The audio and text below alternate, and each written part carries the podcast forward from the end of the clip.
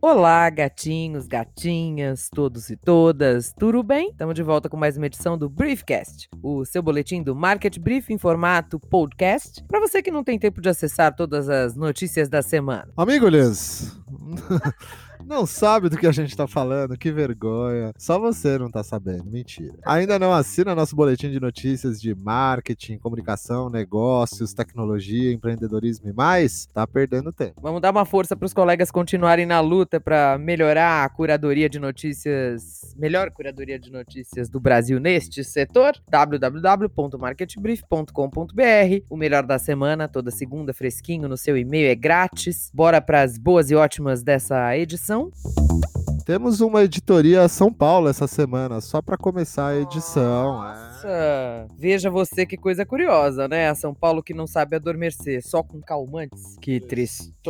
Trust, muito trust. Pois é, a Polícia Civil usará a tecnologia de reconhecimento facial em suas investigações. Fotos e vídeos de suspeitos nas cenas dos crimes serão cruzadas com os rostos de 35 milhões de pessoas em documentos de identidade emitidos no estado pelo Instituto de Identificação Ricardo Gambleton Daunt. Nunca soube falar don't. Don't. Policiais de várias delegacias passarão por um treinamento já no mês de dezembro para o uso da ferramenta. A empresa que vendeu a solução afirmou que o curso será apenas para o uso da solução em si, já que o capital humano, eu odeio essa expressão, da Polícia Civil de São Paulo já é muito bom, certo? Capital humano, o material humano. Ah, Uhum. Já que o assunto é governo de São Paulo, que aliás inaugurou em seu site uma sessão de podcasts com as principais notícias vindas das secretarias de Estado, a Uber e a Secretaria de Transportes Metropolitanos do governo anunciaram um novo recurso do aplicativo que integra transporte público e privado na região metropolitana. O serviço exibe informações sobre linhas de ônibus, metrô e trens direto do aplicativo da Uber, permitindo que o usuário compare as opções disponíveis e planeje viagens completas ou parciais, utilizando o transporte público, com instruções passo a passo e itinerários em tempo real fornecidos por uma empresa Para facilitar comparações, o aplicativo continuará exibindo preços e horário de chegada estimados de todas as opções, incluindo o transporte público. Torçamos! Vamos né? ver qual é que é. Agora um bloquinho de TVs gigantes do vídeo sob demanda que estão apanhando de leve nos lucros, apesar do aumento do número de assinantes. Foi o que rolou com a Disney, por exemplo, que teve queda nos lucros por ação, mas já coleciona 10 milhões de assinantes de seu streaming antes mesmo da estreia nos Estados Unidos prevista para 2020. Eita, em compensação, a Fox Sports, que aliás anunciou o encerramento das operações no Brasil esta semana, conseguiu 80%, eu disse 80% das cotas de patrocínio do Super Bowl 54, previsto para fevereiro do ano que vem a preços recorde. Pegando carona no assunto TV, a CNN Brasil já anunciou, entra no ar em março de 2020. A gente comemora isso? Depende do ponto de vista, né? Ok. Não sei dizer ao certo, mas no mesmo cercadinho, digamos, o Tribunal de Contas da União divulgou que, mesmo com a audiência mais discreta, SBT e Record receberam mais verba publicitária do governo Bolsonaro do que a TV Globo. Tem até um gráfico mostrando os valores e tudo. Ah, mas que surpreendente essa notícia. Uau, né? Estamos Uau. embasbacados com essa novidade.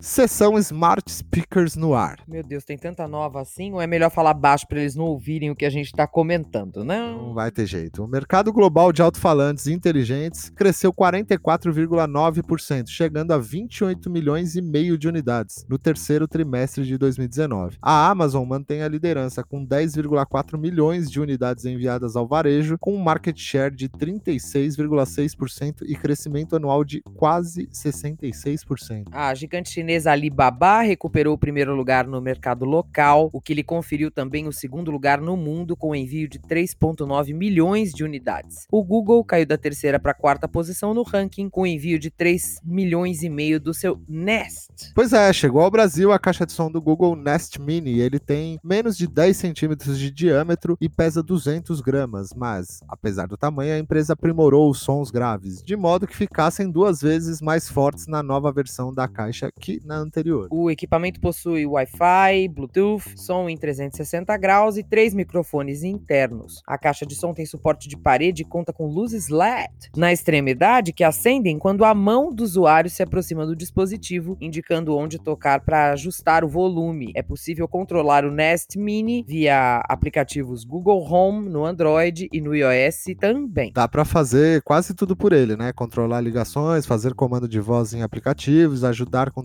traduções, controlar dispositivos Gente, inteligentes da casa, casa né? como ar-condicionado, robô aspirador de pó e as lâmpadas, etc. Parece que nada pode abalar estes sistemas, certo? Errado, afinal de contas, nem tudo que é inteligente está imune de ser abalado, meus senhores. Pesquisas recentes realizadas em universidades do Japão e Estados Unidos descobriram uma brecha preocupante e perigosa nesses novos queridinhos das famílias modernas. Eu não sei lidar com a palavra brecha. Brecha.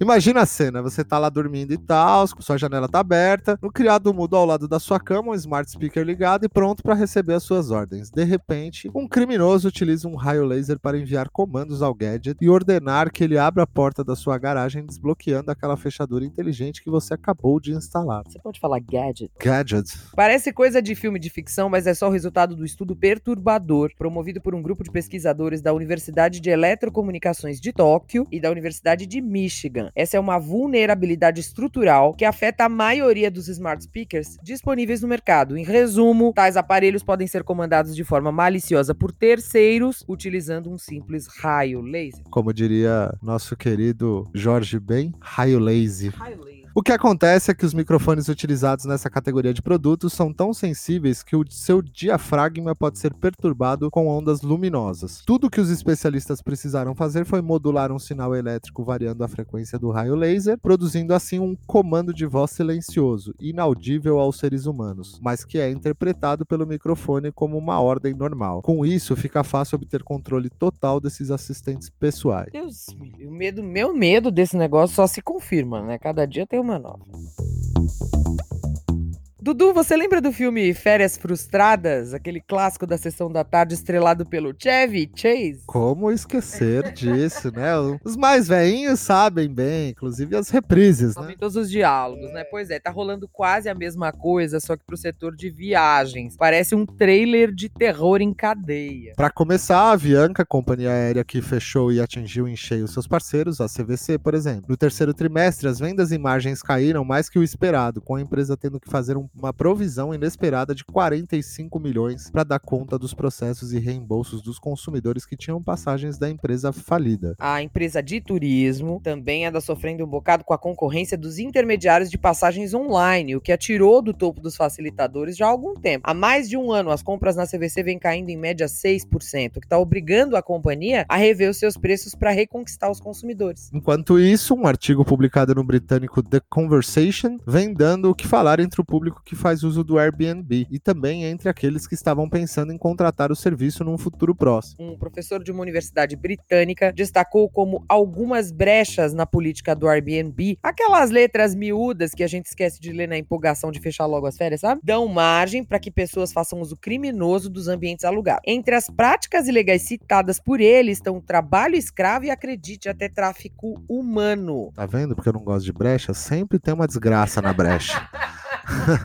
Crimes realizados em hospedagem são problemas reais há algum tempo. Hotéis, motéis, albergues e pousadas já policiam situações de abuso e exploração em parceria com organizações com a rede mundial de turismo em proteção à criança e a parceria internacional de turismo. Frequentemente, as organizações do setor de hospedagens também realizam campanhas de conscientização sobre o assunto, além de manterem parcerias com organizações policiais e antitráfico. Medo, o professor afirma que existem muitos relatos de casos de tráfico de drogas e bordéis pop-up, que acabam sendo realizados em acomodações alugadas por meio de diferentes plataformas online e já que o Airbnb atualmente possui 7 milhões de ofertas em mais de 100 mil cidades, a plataforma não escapa de ser usada por criminosos. Ah, bacana.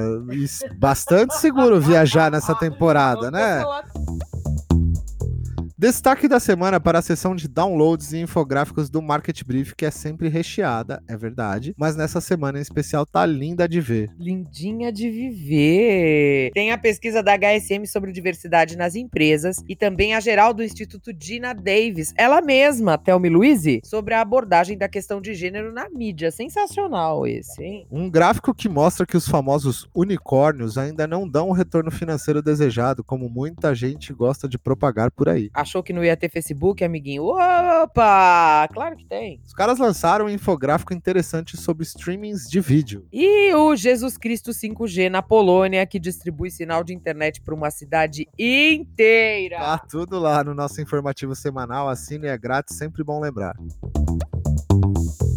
E agora nosso quadro de menções honrosas sobre coisas e assuntos que não podíamos deixar passar, óbvio. Óbvio. Os millennials abandonaram as redes sociais de vez. E a geração Z nem quer saber delas. Quando é que a gente vai tomar essa mesma atitude digna, né? Não sei não. Uma marca famosa de cosméticos apoia uma rede de salões de beleza segura para a população transgênera. Partida de futebol na Inglaterra reúne nada menos que 80 mil pessoas e as marcas já estão de olho nesse filão promissor, hein? Achei ótimo. Aliás, Olho Vivo, o Mercado Livre quer seduzir consumidores para que comprem semanalmente na plataforma. Nossa, me chama. O desafio dos centenários jornais brasileiros, né? Reunir história, reagrupar leitores e ainda formar uma boa base digital. Tá fácil, moleza. Nossa, vamos penar. O Instagram que bando recursos do TikTok, quem diria? Não, que novidade, né? Também.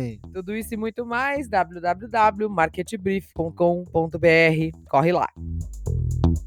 O Briefcast é nosso resumão em formato podcast das melhores notícias de tecnologia, comunicação, mercado, tendências e muito mais. A direção é de Aline Sordilli com a colaboração de Helena Sordi. Este programa é dedicado mais uma semana a Yuval Harari, o homem genial que só encontrou negros no Brasil após um passeio pelas favelas cariocas com ninguém menos que Luciano Huck. É, pois é, essa foi a declaração dele que depois de uma semana participando de congressos, eventos para CEOs e etc, uh! Levaram ele para uma favela e ele finalmente eu vi negros no Brasil depois de uma semana. É um absurdo, né? Até e uma ótima semana a todos. Até segunda que vem. Marketing.